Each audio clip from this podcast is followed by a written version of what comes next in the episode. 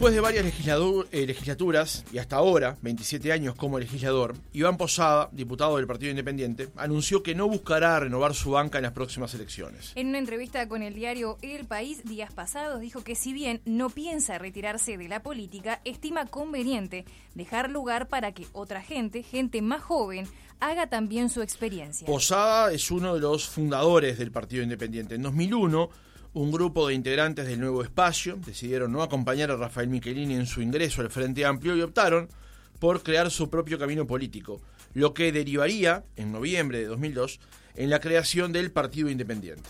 ¿Qué le espera ahora en su carrera política? ¿Qué peso tiene hoy el Partido Independiente en la coalición de gobierno? Lo conversamos en nuestra entrevista central con Iván Posada, diputado del Partido Independiente. ¿Cómo le va, Posada? Buen día, gracias por acompañarnos. Buen día, es realmente un gusto estar con ustedes.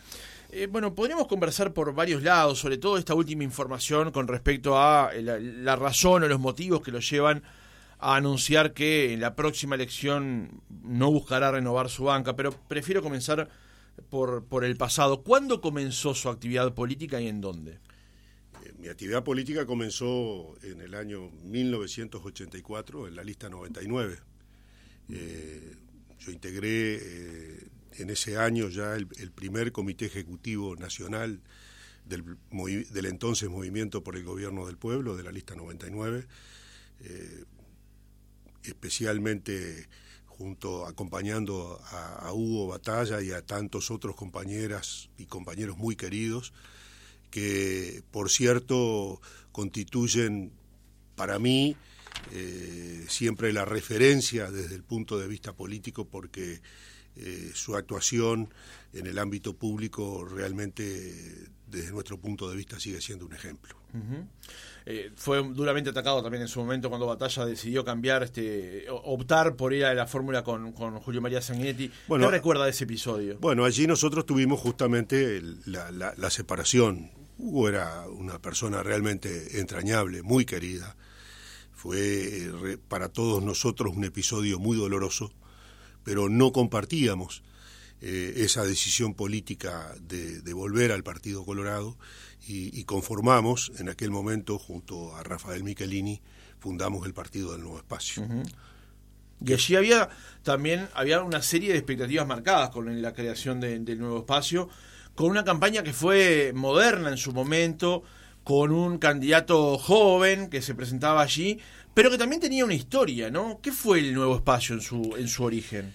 Y bueno, fue realmente una... ¿Fue una continuidad o fue algo nuevo? No, fue en muchos aspectos una continuidad, porque nosotros siempre creímos en un camino propio, en un camino donde realmente eh, eh, fuéramos, eh, expresáramos lo que, lo que eran nuestras convicciones políticas y con la, con la libertad y la independencia que era necesaria en un, en un esquema como el uruguayo que caminaba hacia una polarización política, que de hecho hoy la tenemos, y que eh, nosotros creíamos que era posible crear una cuña entre los dos grandes bloques existentes, entre el bloque del Frente Amplio y el bloque de los partidos tradicionales, y el nuevo espacio, de alguna manera, reflejó esa, esa idea y, por cierto, tuvo un apoyo en aquel momento, en el año, estamos hablando del año 1994, un apoyo del orden de los 105 mil votos que permitió en aquel momento a Rafael obtener eh, un, cargo en el Senado. 5,2% de la elección, si no recuerdo mal. Aproximadamente sí, exactamente, unos 105 mil votos, para, para, para decirlo y además obtener, eh, bueno, cinco diputados. ¿no? E, en ese camino propio y en esa independencia que buscaban en esa instancia, después no pudieron compartir la decisión que una parte de ese nuevo espacio tomó de adherirse al Frente Amplio. Es así, eh, así como había habido un tironeo desde el Partido Colorado, de uno de, de los bloques, cuando se da el, el, quiebre en, la, en el Partido por el Gobierno del Pueblo, años después tuvimos un tironeo desde el lado del Frente Amplio y bueno, nosotros no compartimos ese camino y junto a Pablo Mieres y otros tantos compañeros, como en aquel momento Ricardo Falero, eh, conformamos eh, el Partido Independiente. en ese momento cuando conforman el Partido Independiente, eh, e-, ese, ese espíritu del camino propio y la independencia seguía este, siendo parte o siendo nuclear a la hora de tomar esa determinación, o también eh, se apoyaron en otras decisiones, como por ejemplo no compartir algunas de los posicionamientos que tenía en ese entonces el Frente Amplio.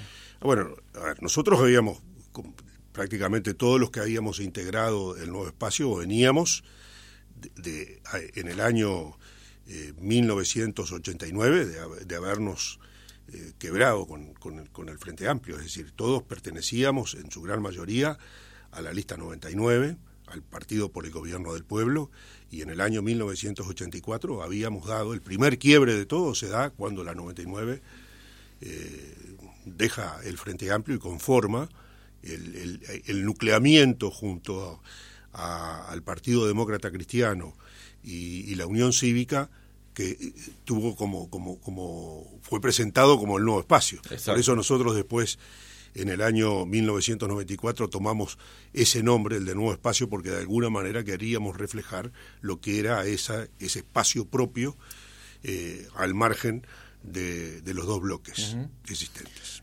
La, decisión de no acompañar a, a Michelini en esa instancia de que él y el Nuevo Espacio integraran el Frente Amplio, eh, provocó una primera decisión que fue el Nuevo Espacio Independiente para luego dar forma a lo que es hoy el Partido Independiente en noviembre del año 2002. ¿Cómo fueron dándose esos pasos que derivaran justamente en la creación de un nuevo lema?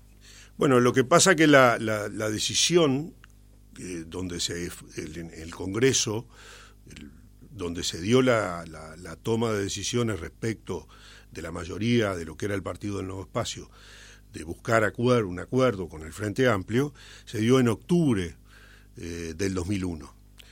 Eh, conjuntamente con Pablo Mieres y, Ricardo Falero, que eran eh, los otros dos diputados del, en ese momento del, del, nuevo espacio, conformamos en primer lugar un sector político para tratar de tener, mantener lo que era la actuación parlamentaria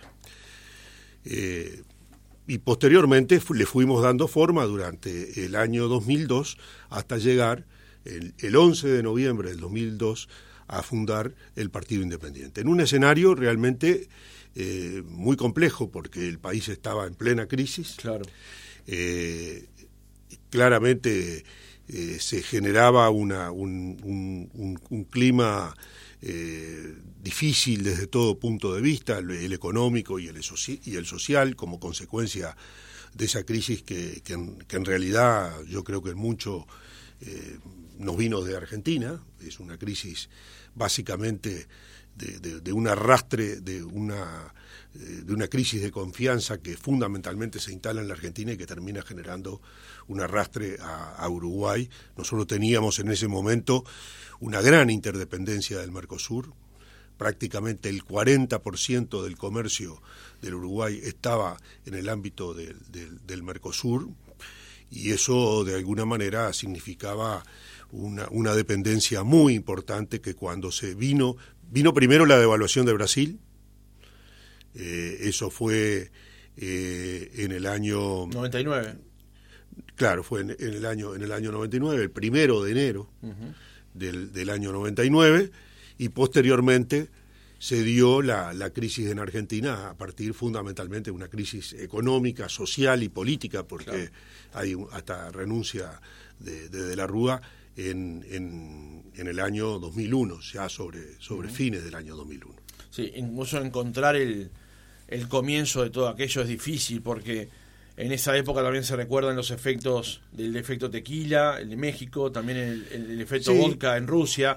Hubo una acumulación de, de, cimbronazos en el mundo. Pero si uno analiza la, situación de Uruguay, Uruguay en, tema de los, si bien había afectación de los fundamentales de la, de la economía, la economía tenía, tenía dificultades porque veníamos arrastrando un déficit fiscal eh, que, que, prácticamente se había eh, en aquel momento era del orden, recuerdo bien, del orden de 400 millones pero, de dólares, pero un déficit importante.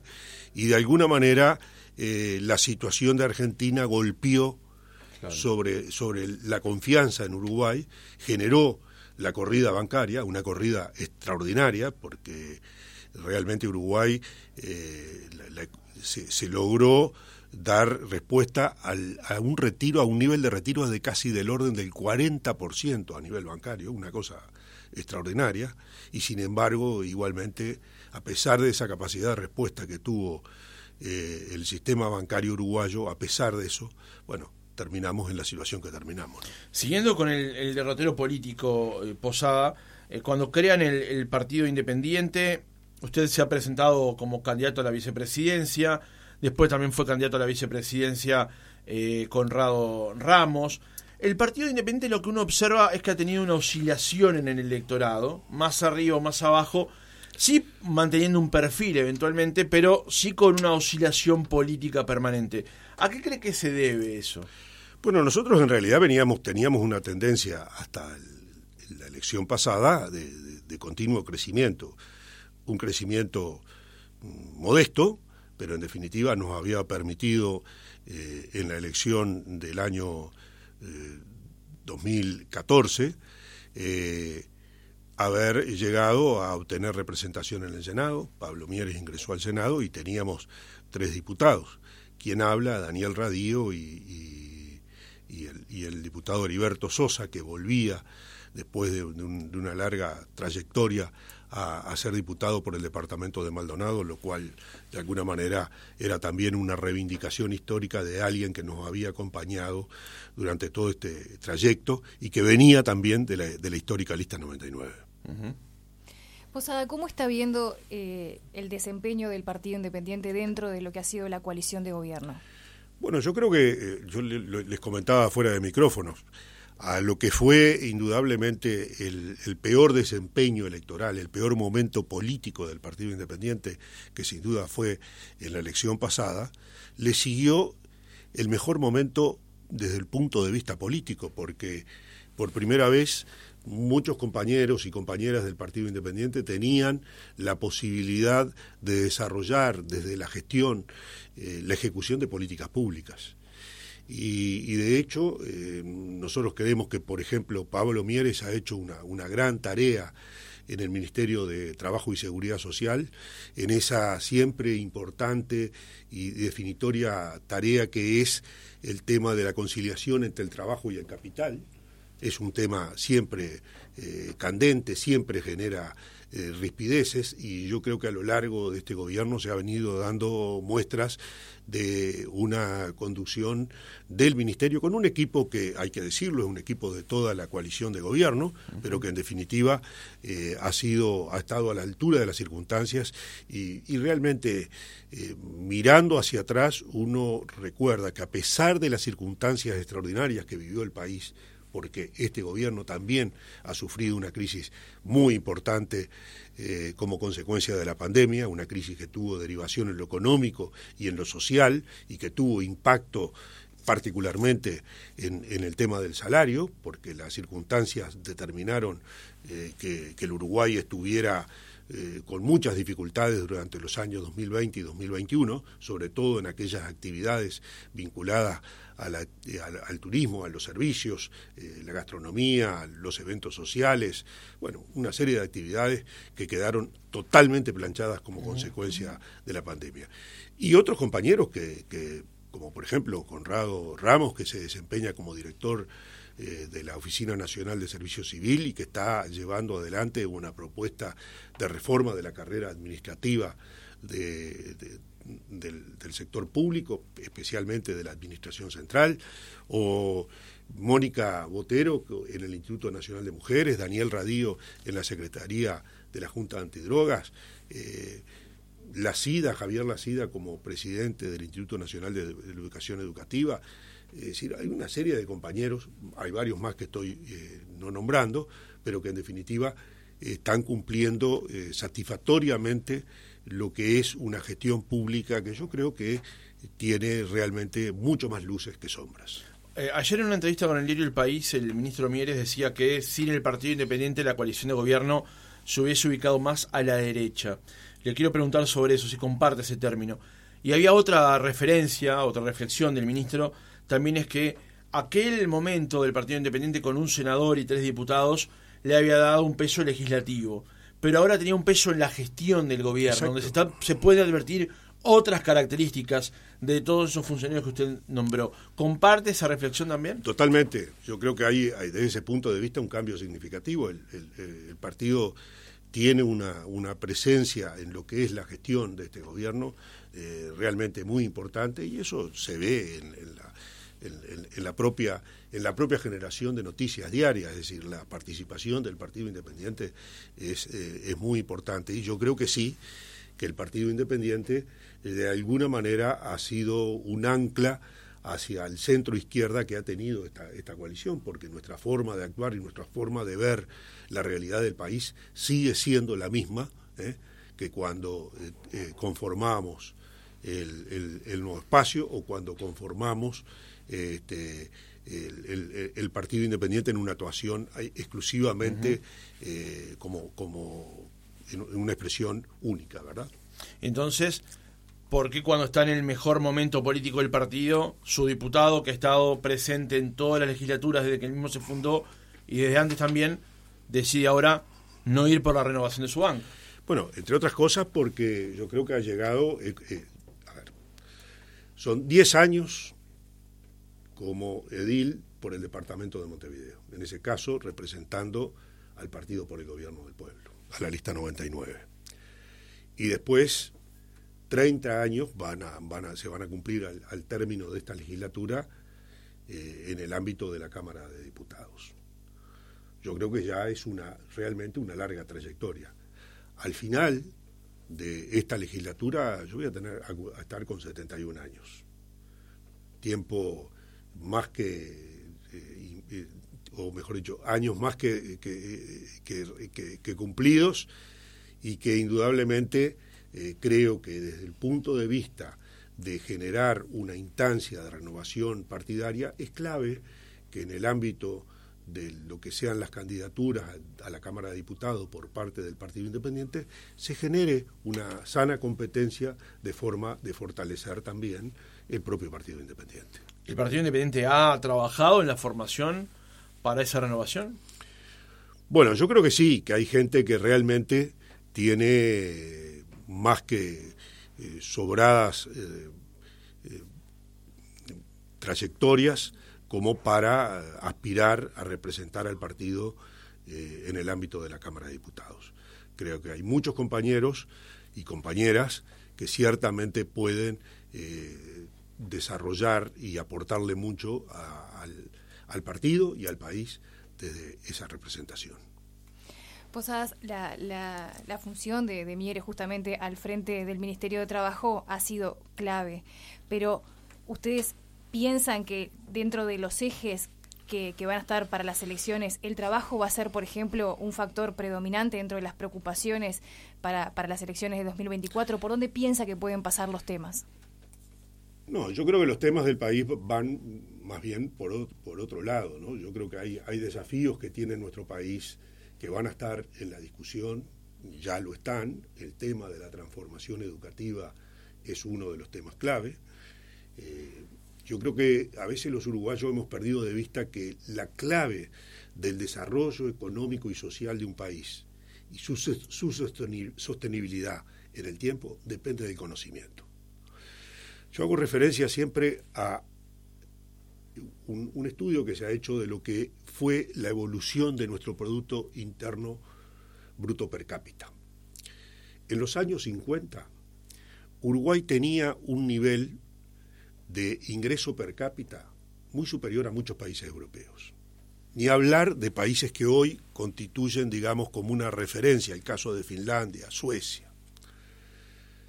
Sin embargo, a lo largo del tiempo, Uruguay fue perdiendo, se fue rezagando del resto del mundo en términos de ingreso per cápita. Y esos países crecieron sustancialmente su nivel de ingresos per cápita, es decir, mejoraron la calidad de vida de su gente. Y cuando uno analiza qué factores fueron determinantes para que eso sucediera, es el conocimiento. Es decir, la generación de conocimiento como base de desarrollo económico y social de una sociedad de una mejora y, de, sobre todo un desarrollo desde el punto de vista humano. Esa es la clave que explica el desarrollo sostenible de naciones como Finlandia, por ejemplo. Nosotros nos rezagamos en el tiempo y necesitamos realmente generar una verdadera revolución, una verdadera transformación en materia educativa para ponernos de nuevo a rueda de ese mundo que sigue multiplicando su desarrollo eh, en muchos menos años de lo que lo hacía este, hace, hace 50 o 60 años atrás. Ese es un gran desafío para el Uruguay. Ese tema hoy está incipientemente planteado por este gobierno, pero en ese compromiso yo creo que le va la vida al país. Hay otro tema que en el Partido Independiente nos preocupa especialmente. Se habla mucho de, de los 100.000 nuevos pobres que tuvo el Uruguay como consecuencia de la pandemia, y ese es un dato de la realidad. Ciertamente uno de los desafíos para este gobierno es de llegar al final de este gobierno eh, volviendo o superando los, los, los niveles eh, de, pobreza, es decir, la disminución de los niveles de pobreza que se tenían a fines del año 2019. Pero cuando uno analiza la pobreza en el Uruguay, esa pobreza se concentra fundamentalmente en niños, niñas y adolescentes. Si tenemos, eso de que la pobreza en Uruguay tiene cara de niño, ¿no? Eh, exactamente. Los niveles de pobreza en Uruguay están en el orden del 10, del, del 10 o el 11%. Pero cuando vemos la pobreza en niños, niñas y adolescentes, estamos prácticamente en el doble. No, no llega al doble, pero estamos en el 18, 19%, 20%. O sea, que de ese punto de vista, ahí hay otra, otro, otro aspecto que necesariamente tendríamos que mejorar para tratar de, generar expectativas de desarrollo para las generaciones futuras en el tiempo. Nosotros hemos insistido y vamos a insistir en el curso de este periodo de gobierno con la creación de un fondo infancia para destinar especialmente a atender estas situaciones. Nos parece que estos aspectos son, son claves en la propuesta que sin duda el Partido Independiente va a hacer de cara a la, a la, elección eh, del año 2024. Eh, Bien, antes de, finalizar el, reportaje, me gustaría consultarle por una reunión que se va a llevar adelante en el día de hoy, que fue propuesta por el senador de eh, Cabildo Abierto, Guido Manini Ríos, donde lo que buscan es justamente integrar a todos los partidos de la coalición y generar como preacuerdos en temas de importancia. Esta reunión va a ser hoy a las seis de la tarde. ¿Cuáles son esos grandes temas de importancia que van a estar eh, sobre? En realidad, esta fue una reunión que, pidió Cabildo Abierto. Eh, tenemos entendido que eh, se la pidió a todos los, partidos de la coalición. seguramente el Partido Independiente fue el que tuvo la, primera respuesta y por eso se ha generado más una, noticia. Este, pero en realidad lo que vamos a hacer es escuchar, porque no, no se nos adelantó en la nota cuál era los tópicos que, se pretendían eh, conversar. Nosotros vamos a escuchar a ver cuáles son los planteos de Cabildo Abierto y, por supuesto, eh, posteriormente daremos haremos los comentarios que corresponda. Bien, quiero ir un par de casilleros para atrás, Posada, con respecto a temas de gobierno. Em, el gobierno está promediando ya su, su gestión. Usted la mitad. ¿Eh? Exactamente, terminó, pasamos la mitad. Exactamente. Está allí el, tema empleo, recuperación del salario. En este momento, y sabiendo que queda justamente la otra mitad, que es la mitad de menos peso, digamos, también pues ya la gente empieza a mirar con ánimo electoral el calendario. ¿Qué cree que es el mojón de este gobierno? ¿Cuáles son las transformaciones que este gobierno va a poder golpearse el pecho de cara a la próxima elección? Bueno, yo creo que esto que hablábamos de la transformación educativa, de haber comenzado en forma retrasada, porque la realidad es que la pandemia, este era un tema prioritario para el gobierno. Y la pandemia hizo que, en definitiva, recién en este año estemos hablando de la transformación educativa. Este es un tema clave. Para, ¿Pero es un tema que trae votos? No sé si trae votos, pero lo que pasa es que si el país no realiza estos cambios, vamos a seguir teniendo o aumentando ese rezago que tenemos con respecto al, al resto del mundo. Uruguay necesita que su gente eh, tenga un nivel de preparación mucho mayor del que tenemos. Y eso significa educación, mejorar sustancialmente los niveles educativos de nuestro país.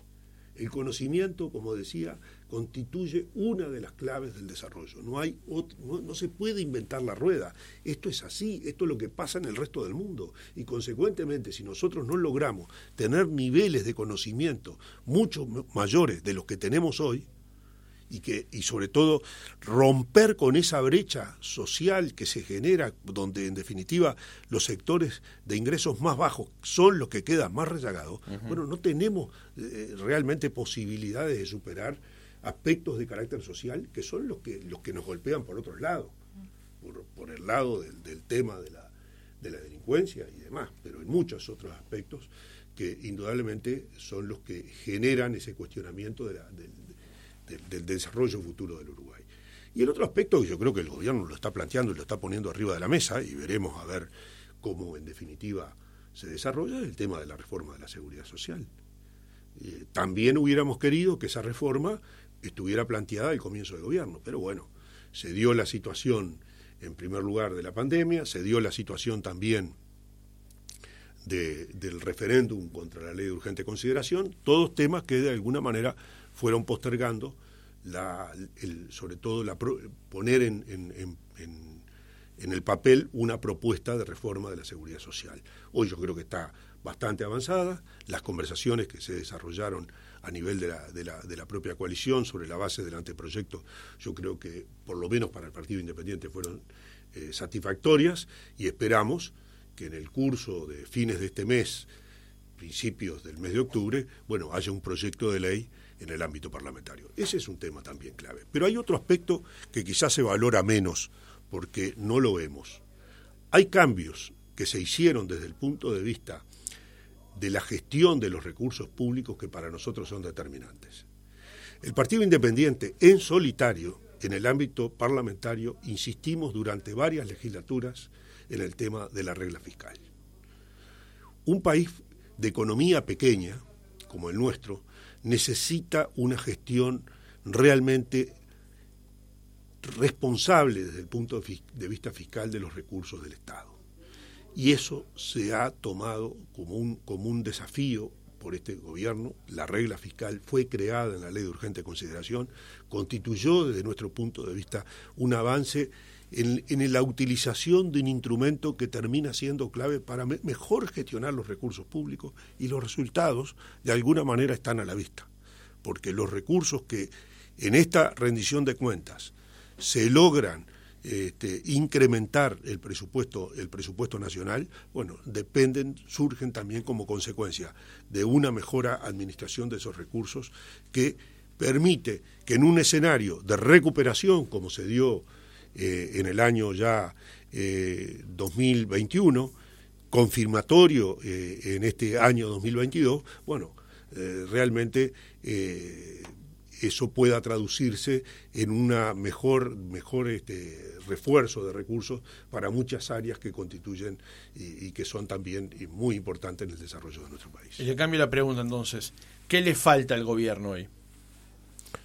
¿En qué sectores, por ejemplo, vivienda, bueno, seguridad? Eh, algunos algunos lo, planteábamos claramente. Uno de los temas era, era, eh, atender el tema de la, de, la pobreza al nivel de, la niñez, sobre todo de la niñez de adolescencia. Ahí tenemos un desafío, por eso en lo que refiere al Partido Independiente nosotros pensamos poner este tema arriba de la mesa en lo que queda de este año 2022 para ver si durante el año 2023 a partir de la rendición de cuentas del 2023, se pueden hacer esfuerzos extraordinarios para llegar a la instancia del año, del último año de este gobierno, con realmente cambios significativos en lo que es eh, la pobreza como, como, como, especialmente a nivel de, los niños, niñas y adolescentes, es decir, a tratar de generar un proceso de superación de esos niveles de pobreza que para nosotros son parte de las barreras que eh, de alguna manera terminan generando esa brecha social de la que hablábamos antes. eso es un tema de aspiración. La de aspiración, no, no, no, no, eso es de concreción. Eso es de alguna manera de generar instrumentos para que verdaderamente haya una respuesta de forma tal de que se puedan medir resultados de aquí al final de este gobierno con cambios realmente significativos desde ese punto de vista. Pero en la visión de la gestión de los instrumentos de hoy, ¿dónde cree que está eventualmente? Tal vez no haya, pero ¿Dónde cree que está la falla del gobierno? ¿Qué le está faltando al gobierno? Yo no, yo no veo particularmente fallas. Lo que veo es que, digo, a ver, este gobierno arranca el 13 de marzo, arranca el primero, pero 13 días después tiene instalada una crisis. Y acá me parece que de parte de la oposición, particularmente del Frente Amplio, no se valoró que esa era una situación crítica. Realmente hubo, hubo eh, sectores de nivel de actividad los nombrábamos hoy, todos los vinculados al turismo, eventos sociales, gastronómicos, todos pasaron a tener de la noche a la mañana un ingreso cero, cero, a generar cero de ingreso. Eso tuvo un impacto en el mundo del trabajo, tuvo un impacto social. Toda la gente que, ah, digo, eso también te, se muestra, toda la gente que vivía de actividades muchas veces vinculadas al, eh, generando un pesito en la calle, con, con venta de, artesanías y demás, toda esa gente también pasó a tener cero de ingresos. Eso, bueno, se reflejó claramente en el aumento del nivel de pobreza, pero se reflejó en realmente en, en, en, una baja del nivel salarial. Esos sectores todavía no se han recuperado, creo que claramente van camino a una recuperación, pero todavía no lograron, no hemos tenido una temporada turística tal situación de Argentina mediante, que haga que se recuperen los niveles que se tenían previos a la pandemia. Ese es un dato de la realidad. Mm, felizmente, el país en otras áreas viene creciendo extraordinariamente. Bueno, los datos recientes hablan de, un crecimiento de, de siete, más del 7%. 7,7.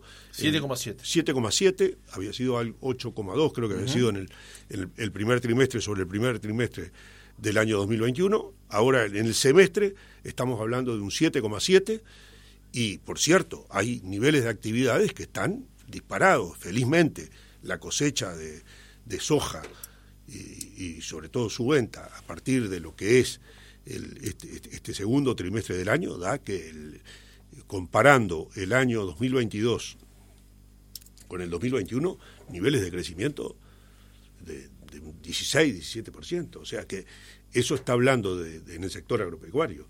Eso está hablando de un país que está realmente en, un nivel de pujanza muy importante, pero que tiene todavía el rezago de lo que fue la consecuencia de la pandemia. Yo creo que eh, muchas veces eh, tenemos una actitud de no valorar definitivamente lo que fue la respuesta del gobierno en la instancia de la pandemia. Las decisiones que se tomaron entonces fueron claves para de alguna manera aquello que se hablaba de mantener los motores de la economía prendidos, porque eso fue lo que nos permite que hoy tengamos esta situación. Que quedaron cosas para atrás, sin duda, pero fundamentalmente esas cosas se generaron a partir de una situación de crisis sanitaria que tuvo un impacto económico y social. Iván Posada, diputado del Partido Independiente, gracias por haber estado otra mañana con nosotros. Bueno, muchas gracias, un gusto.